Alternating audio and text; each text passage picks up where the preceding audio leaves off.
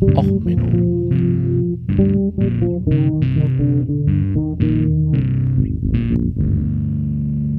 Der inkompetente Podcast über Dinge aus Militär, Technik und Computer, die so richtig in die Hose gingen. Herzlich willkommen zu Och Menno, der Folge dem Lied vom Scheitern. IT-Großprojekte in Made in Deutschland. Ja, ich hoffe, ich habe jetzt die Tonprobleme der letzten zwei Folgen ein wenig aus dem äh, Weltall gemerzt. Ja, IT-Projekt in Deutschland, das läuft alles schief. Ja, wir hatten ein paar Software-Updates und äh, wenn man auf einem Rechner für Vorlesungen irgendwie Teams, Zoom, WebEx, Skype, oh, was habe ich noch alles, äh, genug installiert hat, äh, wenn dann ein Programm Update mal fährt und denkt, man muss die Soundeinstellung komplett ändern, ähm, dann sorgt das für einige interessante Nebeneffekte.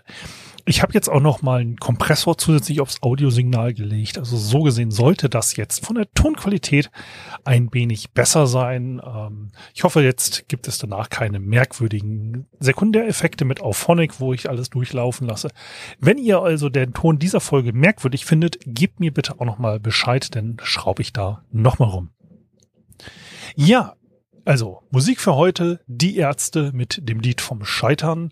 Irgendwie passend, irgendwie zugehörig. Also erstmal der kleine äh, Aufhänger hier. Ja, worum geht's? Um IT-Projekte in Deutschland. Ähm, und auch Großprojekte überhaupt. Ich verlinke jetzt euch erstmal von der Hertie School eine Forschungsseite äh, zum Thema Großprojekte in Deutschland. Das ist schon mal sehr interessant. Ähm, da wird nämlich denn die, der Großflughafen BER, Elbphilharmonie, Offshore-Windparks und Rüstungsindustrie miteinander verglichen. Ähm, guckt da mal rein, das ist interessant. Äh, das Factsheet sagt dann nämlich auch, dass zum Beispiel das auch bei Sektoren sich da äh, unterscheidet. Also zum Beispiel beim Verkehr, bei vollendeten Projekten sind 33 Prozent Kostensteigerung, bei äh, unvollendeten Projekten bis zu 61 Projekt, äh, 61 Prozent Kostensteigerung. Bei Gebäuden, bei unvollendeten Gebäuden im Schnitt 29 Prozent, bei Gebäuden, die vollendet wurden, 44 Prozent Kostenüberschreitung. Bei der Rüstungsbeschaffung 87 Prozent, bei unvollendeten Rüstungsprojekten 26 Prozent. Natürlich, wenn du den Panzer nicht kaufst und ähm, ja.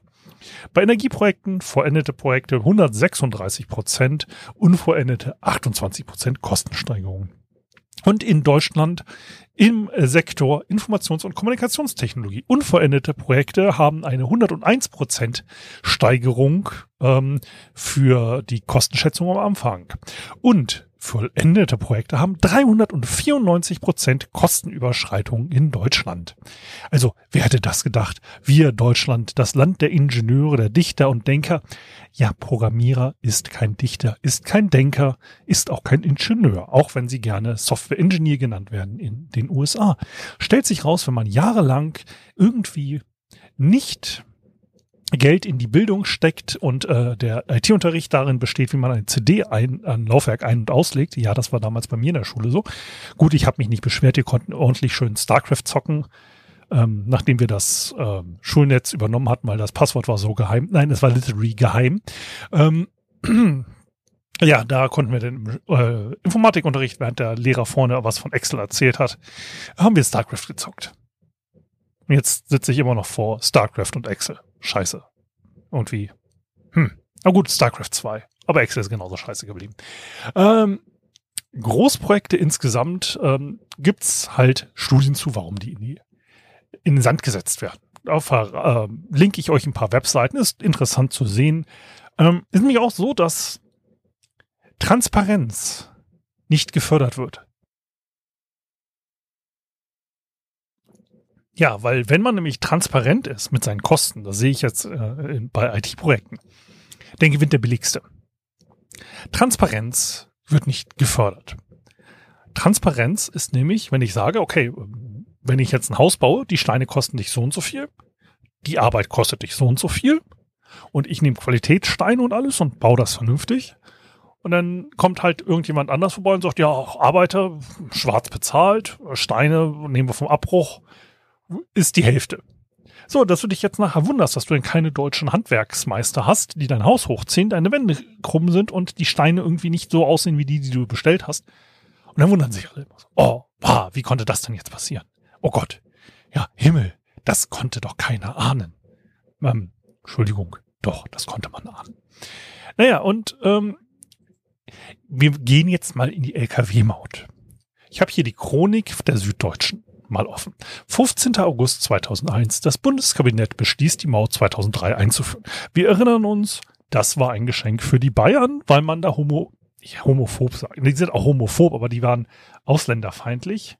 Ähm, also auf gut Deutsch. Ja, also die bösen Ausländer, die fahren ja unsere gute deutsche Autobahn kaputt und da, da, da, da muss man ja was gegen machen. Und deswegen gab es ja eine Autobahnmaut, die ja nur für Ausländer gelten sollte. Da hat man ja gesagt, dann machen wir hier so für Deutsche, dann kriegen die da äh, Geld zurück und so. Und das, damals hat man schon gesagt, das könnte vielleicht eventuell nicht ganz so, ähm, naja, ähm, richtig sein. Na gut. 27. Juni 2002. Das Konsortium Toll Collect um die Deutsche Telekom und Daimler Chrysler Services erhält den milliardenschweren Auftrag zum Aufbau und Betrieb der geplanten elektronischen Mautsysteme. Wie gesagt, 2003 sollte es äh, äh, eingeführt werden, anderthalb Jahre später. Also in anderthalb Jahren ein Großprojekt auf die Beine stellen, was in ganz Deutschland ähm, LKWs und so weiter automatisch kontrolliert. Gut, man hätte ja auch was machen können, was ähm, so in ähm, anderen Nationen gemacht wird. Also zum Beispiel ähm, Vignetten kleben, Aufkleber in die ne, und dann Kontrollo, äh, kontrollieren, Kontrolletti. Ja, gut, das ist in Deutschland, das muss, das muss Hightech. Also wo kämen wir denn hin, wenn wir da Leuten einen Arbeitsplatz geben, was man auch mit Geld durch einen Großkonzern lösen könnte? Also, wo kämen wir da hin, wenn wir so, mehr Steuerfahndung einstellen, die dann irgendwie Umsatz machen oder ähm, Verkehrskontrolle? Nee, nee, das muss automatisiert werden. Gut. Äh, also, Juni 2002. 2002 im Dezember, am 23. Dezember. Weihnachten steht vor der Tür. Toll Collect gerät wegen möglicher marktbeherrschender Stellung ins Visier der EU-Wettbewerbshüter. Ende April billig denn Brüssel, dass es weitergehen kann. April 2003. Wie gesagt, wir reden davon, 2003 soll das System laufen. So, denn äh, EU sagt sich so 2003 im Juli, äh, Moment mal, ähm, also hier irgendwie so Entlastung der Deutschen, das ist nicht ganz recht. Naja, ähm, denn technische Anlaufprobleme im Juli. Ja, fehlende Abrechnungscomputer. Neuer Starttermin äh, 2. November. 5. Oktober 2003. Krisengipfel. Die Einführung verschiebt sich unbestimmte Zeit. Ja, ähm, 2003 im Oktober geht dann auch der Manager. Ja, ähm, also Januar, also im Dezember 2003, nach mehreren Fristen hat man sich dann geändert. Also im Januar 2004 soll es dann losgehen. Januar 2004 gibt es dann die ersten Klagen, weil nämlich die defekten äh, Erfassungsgeräte nicht funktionieren. Ja, ähm, dann gab es noch einen Kredit, so ein paar Milliarden obendrauf. Und 2004 gab es dann endlich im Januar neue Projektpläne. Also so 2004 Ende des Jahres und vielleicht 2005 am Anfang. So in mehreren Etappen sollte das System starten. Also Toll Collect selber, ähm, ja, ist jetzt ja mittlerweile übrigens Event-Team drin. Ne? Also die Leute, die ähm, das Versenden von digitalen ähm, Tickets revolutioniert haben. Ne? Printed Home 5 Euro und so. Ähm, ja. Ähm, by the way, die wollten mich mal abwerben. Den ist dann aber irgendwie, als Toll Collect explodiert ist, hatten sie kein Geld mehr für Security-Leute. ähm, naja, Toll Collect, ich hau euch dann mal die äh, Links von der Wikipedia rein. Und das ist halt überall so. Ne? Die Finanzverwaltungssoftware, die Elster-Software, die funktioniert nicht. Ja, Gibt es einen schönen Rand bei Heise Developer. Ja, es ist so in Deutschland, wir können alles, bis auf IT und vielleicht Hochdeutsch in manchen Bundesländern.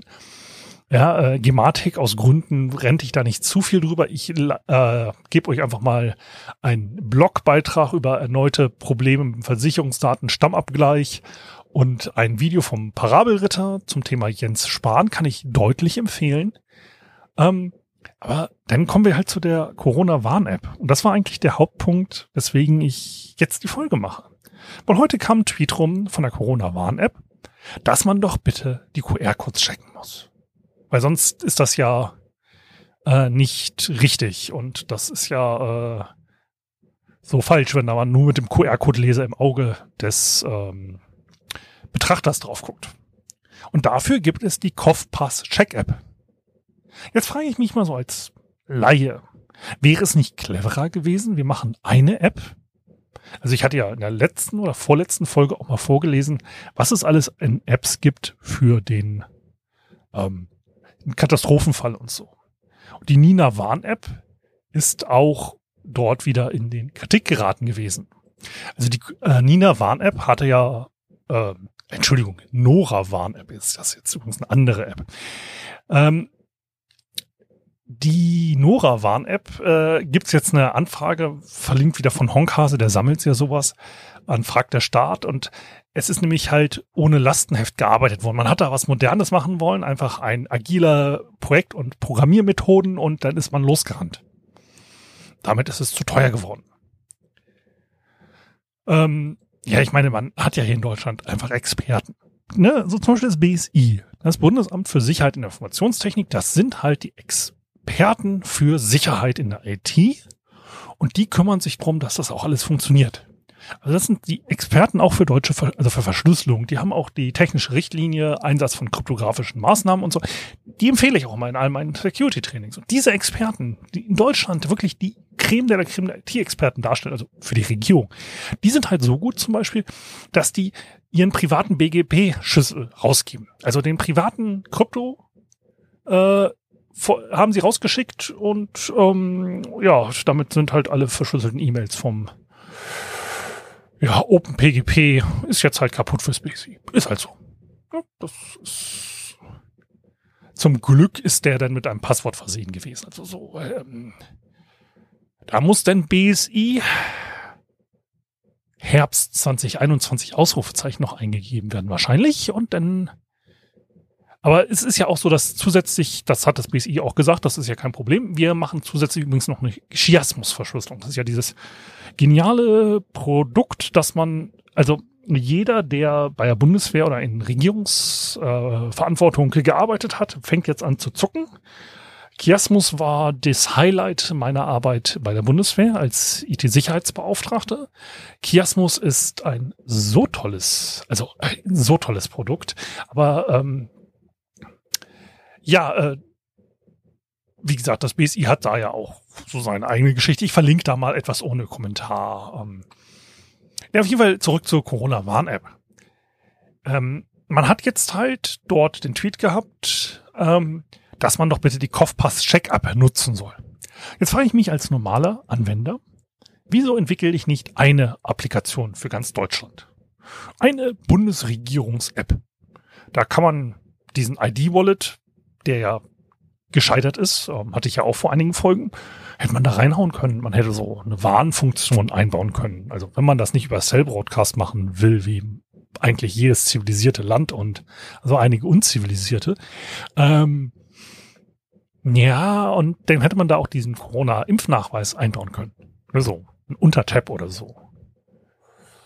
Ja, aber, und wenn man schon eine Corona-Warn-App baut, dann und da kann man so Impfzertifikate auch einscannen. Wie wär's, wenn man da einen Check-Modus noch einführt? So nach Motto, ich möchte dein Impfzertifikat überprüfen. Nein, dafür muss ich eine andere App nutzen. Gut, es ist toll ähm, für so Kellnertelefon und so, dass es da eine extra App gibt. Also völlig unbestritten, das macht Sinn. Aber als Privatmensch wäre es total toll, wenn ich die Funktion, ich möchte einen Impfausweis prüfen, gleich dabei hätte.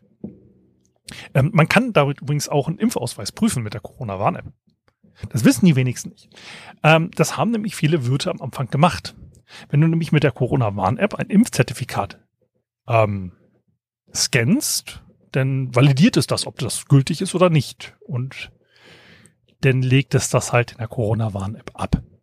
Also es gibt Wirte, die so mehrere hundert Impfzertifikate haben weil die halt einfach den Unterschied nicht verstanden haben zwischen der Corona-Warn-App und der Kopfpass-Check-App. Ich meine, das ist ja auch völlig einleuchtend. Also das eine ist Corona und das andere ist Covid. Das sind zwei völlig verschiedene IT-Produkte.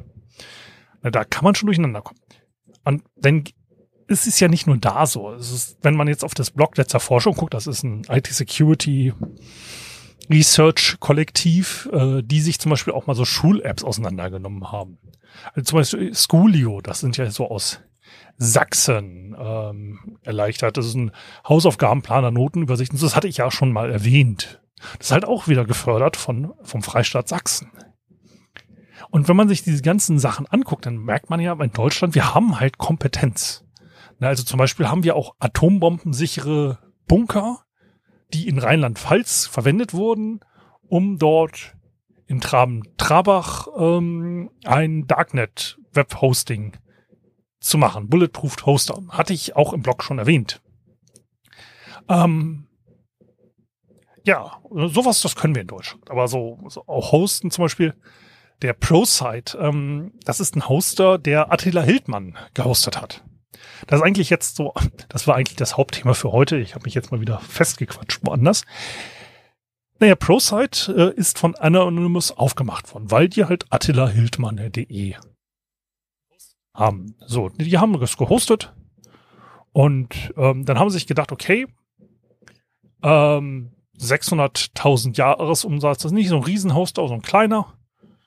Und dann sind sie halt, haben halt erstmal eine Webseite übernommen und dann stellten sie fest, hey, die ganzen Datenbanken laufen unter Rot und ich kann den ganzen Server übernehmen und das ganze Rechenzentrum.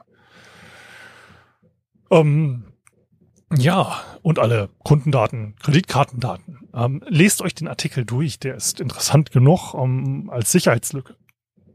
Ja, und ähm, na gut, ich mach mal die Highlights als Security-Forscher. Ne? Also wie gesagt, sie gehen da auf das Interface, haben mit dem äh, ja eine wunderbare äh, Yammer äh, Yamla-Installation und haben dann halt normalerweise erwartest du, okay, du hast einen, einen Kunden virtuellen Server übernommen und dann war's das. Kommst nicht weiter. Ja. Äh, dann haben sie äh, festgestellt, dass alle Datenbanken auf Root laufen. Da haben sie auch das interne Tat Ticketsystem gesehen. Da haben, hat sich übrigens Attila Hildmann dann darüber beschwert, dass äh, Anonymous wieder mal seine Webseite gehackt hat und dann hat Anonymous als Hilfe äh, Helpdesk ihm geantwortet, ja, sch äh, schlimm, schlimm, schlimm. Ähm, so, und dadurch, dass alles auf deren SQL-Servern lief, ähm, hatten sie halt dann auch Zugriff auf alles. Und das ist halt schon das Schlimme. Also ganz ehrlich, ähm, als Hoster erwarte ich, dass ich ein eigenes Backend-System habe in einem eigenen abgesicherten Netzwerk, so mit meinen eigenen Servern für Banking, für Kundendaten und so. Dass das getrennt ist von dem System, das die Kunden betreiben. So mindestens das. Naja, äh, guckt euch die Screenshots an, das ist ähm, interessant. Ja, ähm, wo bleiben wir? Ja, IT in Deutschland. Eine Erfolgsgeschichte. Kann ich nur weiterempfehlen. Äh, machen wir alle extrem gut. Ähm, weiter so. Das wird dafür sorgen, dass ich äh, bis zu meiner Rente was zu tun habe. Ja, ähm, wenn euch diese etwas labrige Episode gefallen hat, dann labert das weiter und empfehlt sie euren Freunden. Wenn sie das nicht getan hat, äh, wenn sie euch nicht gefallen hat, ja, dann schickt doch mit einer SQL-Datenbank-Attacke das zu euren Feinden. Ja, ähm, Feedback zum Thema Audio nehme ich gern entgegen. Das sollte jetzt deutlich besser geworden sein. Hoffe ich doch mal. Und ansonsten hören wir uns hoffentlich wieder nächste Woche in alter Frische. Also, bis dann. Bleibt gesund. Alles Gute. Ciao, ciao. Euer Sven.